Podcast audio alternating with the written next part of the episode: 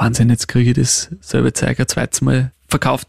In Wahrheit ist es dann so, dass die Labels den natürlich einmal, ich sag's ganz liebevoll, ausquetschen. Headbusters. Copy or not. Musikplagiaten auf der Spur. Hello, wir sind wieder back mit einer neuen Folge. Hier sind Julie und Paul. Yes, und heute reden wir über das große Recyclinggeschäft in der Musikbranche.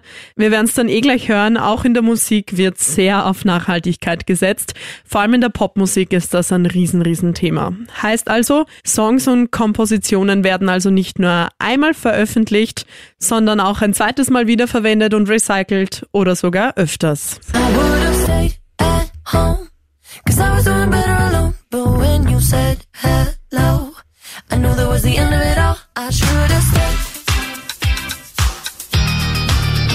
Break My Heart, Dua Lipa aus dem Jahr 2020 und Need You Tonight, In Excess aus dem Jahr 1987. Und ein weiteres bekanntes ist dieses hier.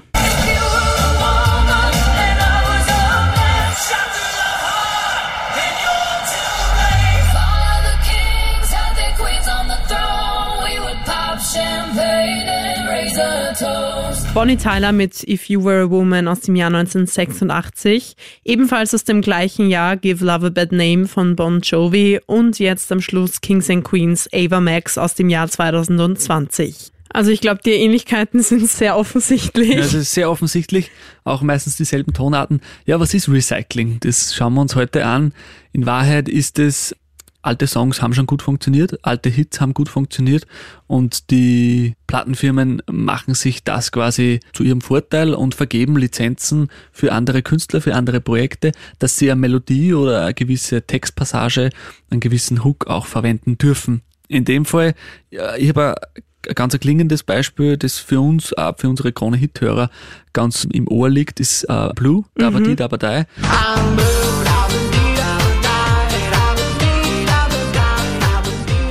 da gibt's jetzt eine ganz neue Version ähm, von David Dave- Guetta. Genau, und Bibi Rexa. Bibi Rexha, Auch ganz genau. schlimmer Ohrwurm. I'm good, yeah, I'm feeling alright. Baby, I'ma have the best fucking night of my life. And wherever it takes me, I'm down for the ride. Baby, don't you know I'm good, yeah, I'm feeling alright. I'm good, yeah, I'm feeling alright. Das ist genau so ein Beispiel, was das Recyceln angeht. Und in Wahrheit gibt's da mehrere Gründe, warum das Plattenfirmen und Verlage denn machen. Zum einen muss man sagen, wenn man eine Komposition quasi erstellt, wenn eine Komposition zum Leben erweckt wird und diese dann auch fertig ist, ist die geschützt und die ist ab dem Zeitpunkt geschützt, ab dem Zeitpunkt auch im Kopf entspringt. Man braucht ja gar nicht, sage ich mal jetzt, bei unserer Verwertungsgesellschaft AKM in Österreich, GEMA in Deutschland anmelden, damit sie geschützt ist, sondern sie ist ab dem Zeitpunkt der Schöpfung, ab dem Zeitpunkt der Entstehung geschützt. Und in Wahrheit ist es dann so, dass die Labels, wenn das zum Hit geworden ist, den natürlich einmal, ich sag's ganz liebevoll, ausquetschen. Das heißt, sie holen die ganzen Income Streams, sie holen die ganze, die ganze Kohle aus dem Song raus, was ja auch zurecht gemacht wird.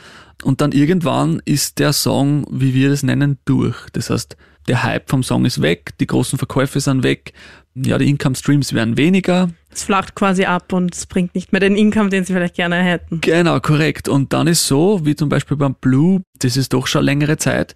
Da waren, glaube ich, unsere Eltern nur jünger und das war für sie ein Hit. Und jetzt quasi, würde ich sagen, verkaufen die großen Labels uns den Hit, den Hook, die, die Melodie ein zweites Mal mit Künstlern, die wir kennen, mit Idolen aus unserer Zeit. Und das ist immer wieder Schmäh, den die Plattenfirmen bringen. Dadurch schaffen sie eine Verwertung ein zweites Mal, weil eben die Komposition ist geschützt. Es ist jetzt egal, ob das der David Guetta produziert und die Bibi Rexa singt oder dann doch die äh, Originalinterpreten von I'm Blue, weil die Komposition hängt nicht am Künstler, sondern ist quasi eigenständig und ist geschützt und besteht fortan und ist quasi nicht an den Künstler gebunden. Das heißt, das kann ein anderer die Komposition nehmen und dann unter seinem Künstlernamen herausbringen. Mhm. Wie kann man sich das jetzt vorstellen, wenn jetzt die Rechte von Blue quasi hergegeben werden. Wo finde ich die? Wo greifen da Plattenfirmen drauf zu? Oder wie, woher weiß jetzt der David Getter, ach, das könnte ich jetzt verwenden, das darf ich jetzt verwenden? Wie schaut das so aus? Grundsätzlich darf er es nicht verwenden. Also das ist einmal so der Vorgang. Ein Werk ist 70 Jahre in Österreich geschützt nach dem Tod des letzten Urhebers. Angenommen, der Opa macht mit dem Enkel äh, einen Song, ist der Song so lange geschützt, bis das Enkel stirbt und 70 Jahre danach. Das heißt, grundsätzlich ist einmal das Werk geschützt und darf auch nicht einfach verwendet werden. Weil dann wären wir eben im Fall Plagiat. Also wenn man wirklich das offensichtlich nimmt und sagt, hey, ich kenne das Werk und ich nehme jetzt die Line von dem Werk heraus und mache einen eigenen Song draus, dann ist das nicht okay.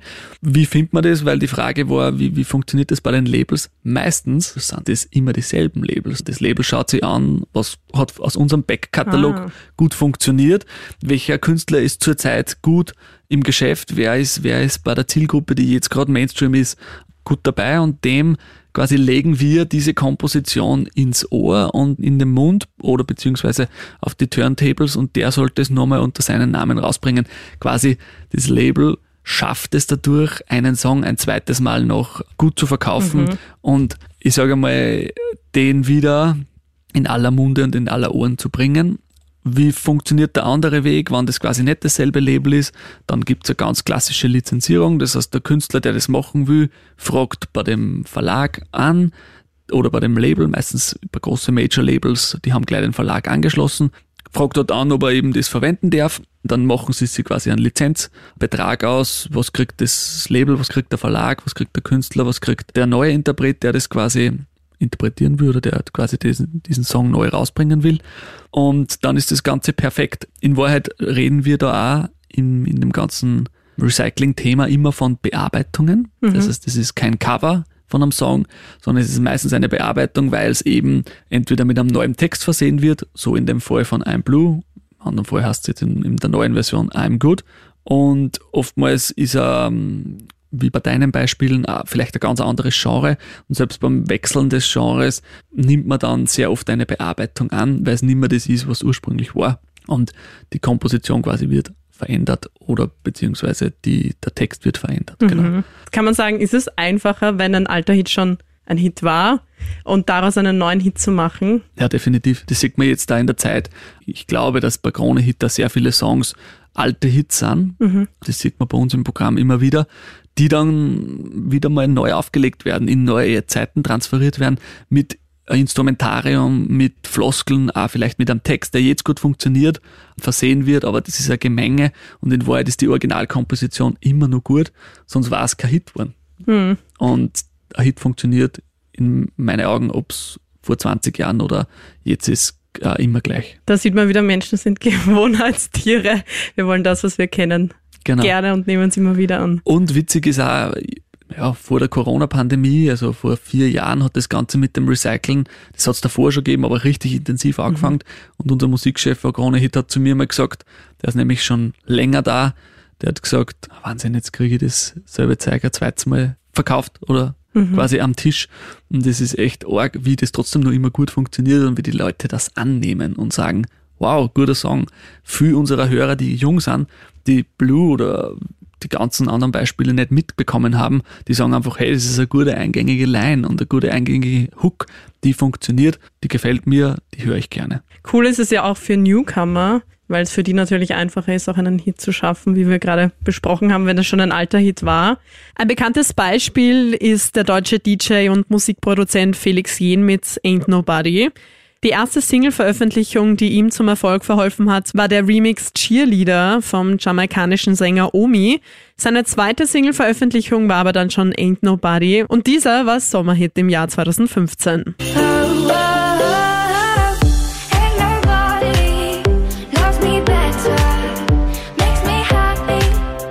Und die Ursprungsversion ist eigentlich Ain't Nobody von Rufus und Chaka Khan.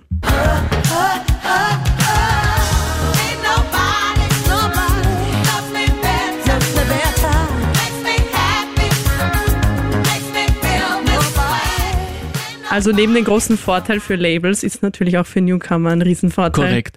Aber, und das muss man auch klar, ganz klar dazu sagen, die großen Labels, und das zu Recht, deswegen sind sie auch groß und gut, sind sehr berechnend und oft, wenn gute Songs und gute alte Songs da sind, wird es kein Newcomer bekommen, Okay, sag ich mal. mhm. Außer es ist für sie ein Thema.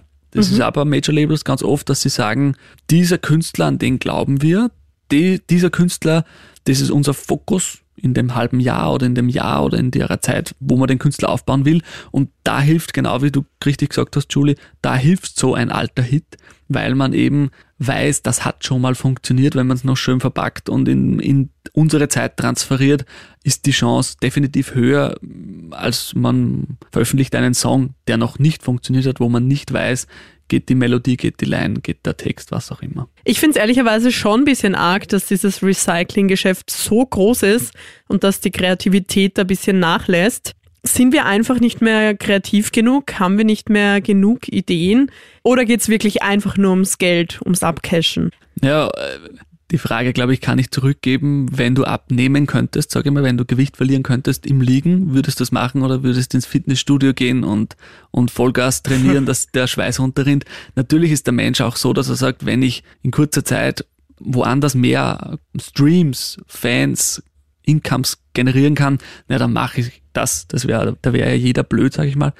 Aber in Wahrheit ist so, es ist schon mit den alten recycelten Songs immer ein bisschen ja, die Chance einfach höher, wie wir schon gesagt haben, und dann für die Labels auch sicherer, weil man muss sich schon eins vorstellen, die Labels schießen da teilweise Unsummen in Künstler rein, das, die bekommen, die Künstler kommen einen Vorschuss, das heißt, die bekommen mal Geld, dass sie bei dem Label sind und mit dem Geld können sie dann arbeiten und das Geld will das Label natürlich zurücksehen. Das heißt, die wollen den Vorschuss dann mit ihren Einnahmen decken und darüber hinaus, damit sie Geld verdienen. Und da ist natürlich so, dass sie sehr stark daran interessiert sind, vor allem bei jungen Künstlern, wieder das Geld zurückzubekommen. Und das bekommen sie am ersten, wenn sie mit Songs operieren oder mit Texten operieren, wo sie wissen, das hat schon mal funktioniert. Das heißt, die begeben sich da eher auf die Sicherheitsschiene. Wenn sie mit einem jungen Künstler das machen, wenn sie mit einem bekannten Künstler das machen, ja, da steht ganz klar im Fokus, der ist gerade hip, der ist gerade modern, dem legen wir unser ein Lied aus unserem Backkatalog in den Mund oder ein Teil und der soll dann wieder für uns neue Streams, neue Radio-Airplays generieren. Und in Wahrheit muss man sagen, ich glaube, da kann man da auch anschließen, die großen Major-Labels waren ja vor ungefähr 15 Jahren tot geglaubt, weil jeder konnte Musik raufladen ins Internet, YouTube war am Vormarsch, auch die Streaming-Plattformen waren schon in der Planung und in Wahrheit waren die Major Labels hatten große Ausgaben, weil sie viele Vorschüsse gezahlt haben, auch ein großes Personal hatten. Und die Piraterie, also quasi der, der illegale Download damals, war ein Riesenthema. Und sie hatten auf einmal keine wirklichen Einnahmen aus dem Verkauf von Musik mehr.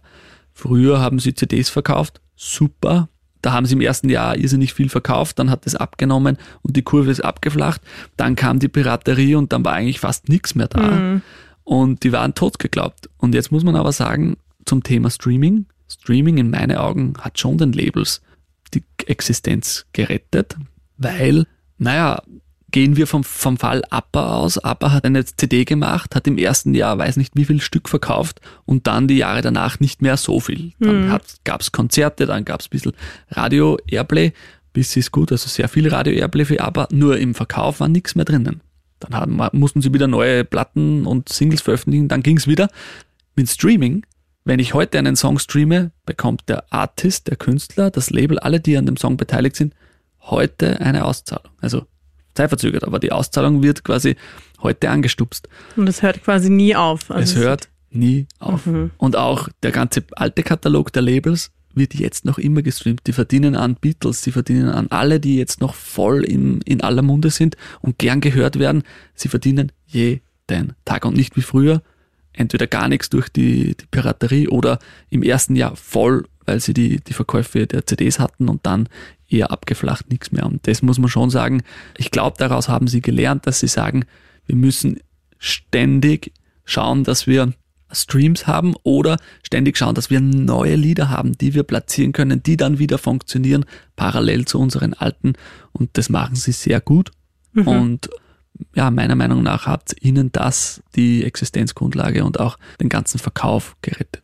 Und ich bin mir auch sehr sicher, wenn I'm Good extrem gut läuft, dass auch das alte Blue wieder besser läuft, weil eben unsere Eltern kommen dann drauf, ah ja, den Song gibt's ja auch noch und hören den dadurch vielleicht auch wieder mehr. Komplett richtig. Also ist es ein doppelter Vorteil quasi. Genau, weil die, unsere Eltern hören ja auch Radio und irgendwo kommt ihnen dann dieses Lied vielleicht vor und unter. Und dann werden sie daran erinnert und wie du richtig sagst, dann wird das auch wieder gehört. Und jetzt mit dem Streaming ist es ja ganz, sag ich mal, fies jetzt auf der einen Seite oder auch sehr convenient. Die Streaming-Plattformen schlagen dir ja Songs vor. Und wenn du, und ich glaube auch, dass das funktionieren würde, dass das neue Blue und das alte Blue dann irgendwie die Streaming-Plattform matcht, weil du hast ja auch Überschneidungspunkte. Das heißt, irgendwie kommst du dann wieder zu diesen alten Songs auch und das wird dir vorgeschlagen und das ist ein Riesenthema und das ist ein irrsinnig kluger Schachzug von allen Beteiligten, weil die Streaming-Plattform hat was davon, das Label hat was davon, der Künstler, der Junge wird gepusht, der schon etablierte hat einen Song, der wahrscheinlich sicher funktionieren wird und die Hörer, die sind so und so zufrieden, wenn sie was zum Hören bekommen, das cool so ist. Vielleicht können wir am Schluss noch kurz klären, wir haben ja jetzt über Cover schon gesprochen. Mhm.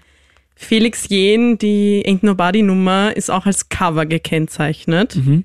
Wenn ich jetzt Ain't Nobody zum Beispiel auf YouTube eingebe, steht da nur Felix Jen featuring Jasmine Thompson, die in diesem Fall gesungen hat. Es steht aber nichts von anderen Artists. Wie funktioniert das dann oder? Ja, man muss, man muss immer unterscheiden, eben ist ein Cover oder ist eine Bearbeitung, heißt es in Österreich quasi, der Song wird verändert.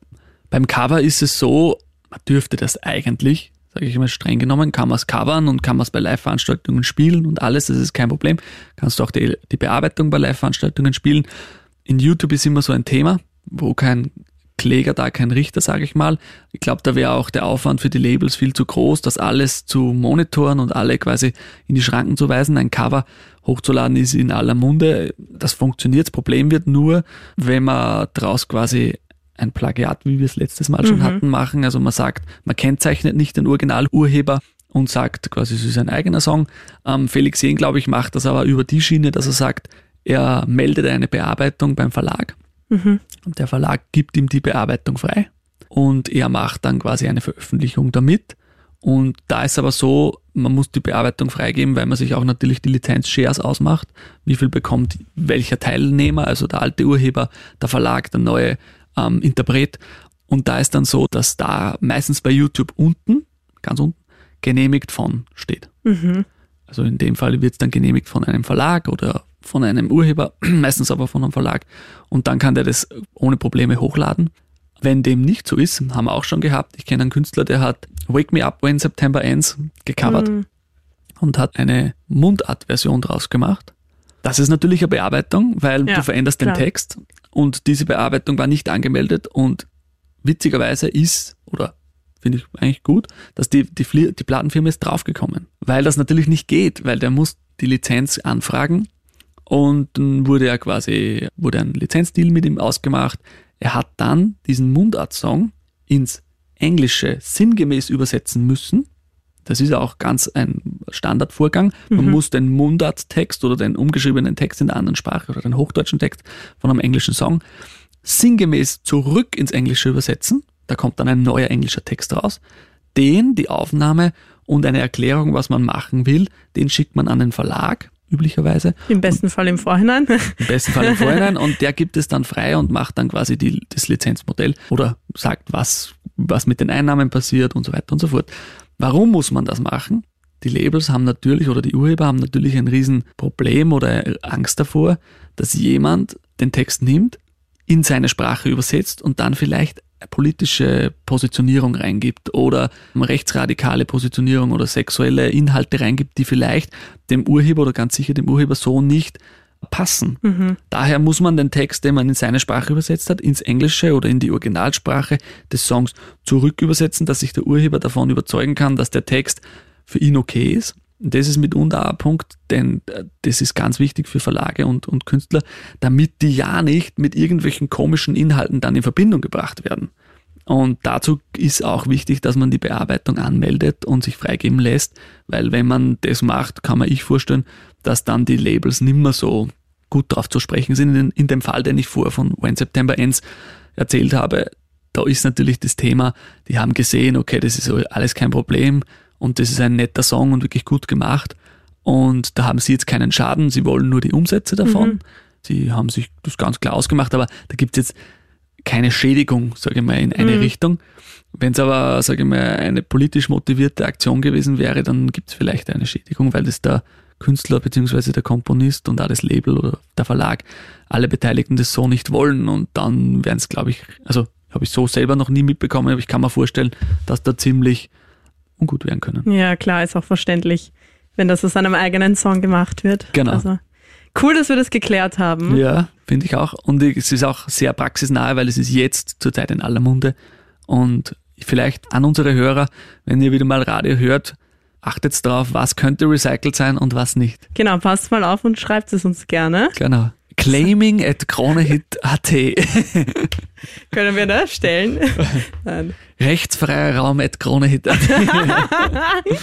Rechtsfragen at kronehit.at. Das wäre richtig gut.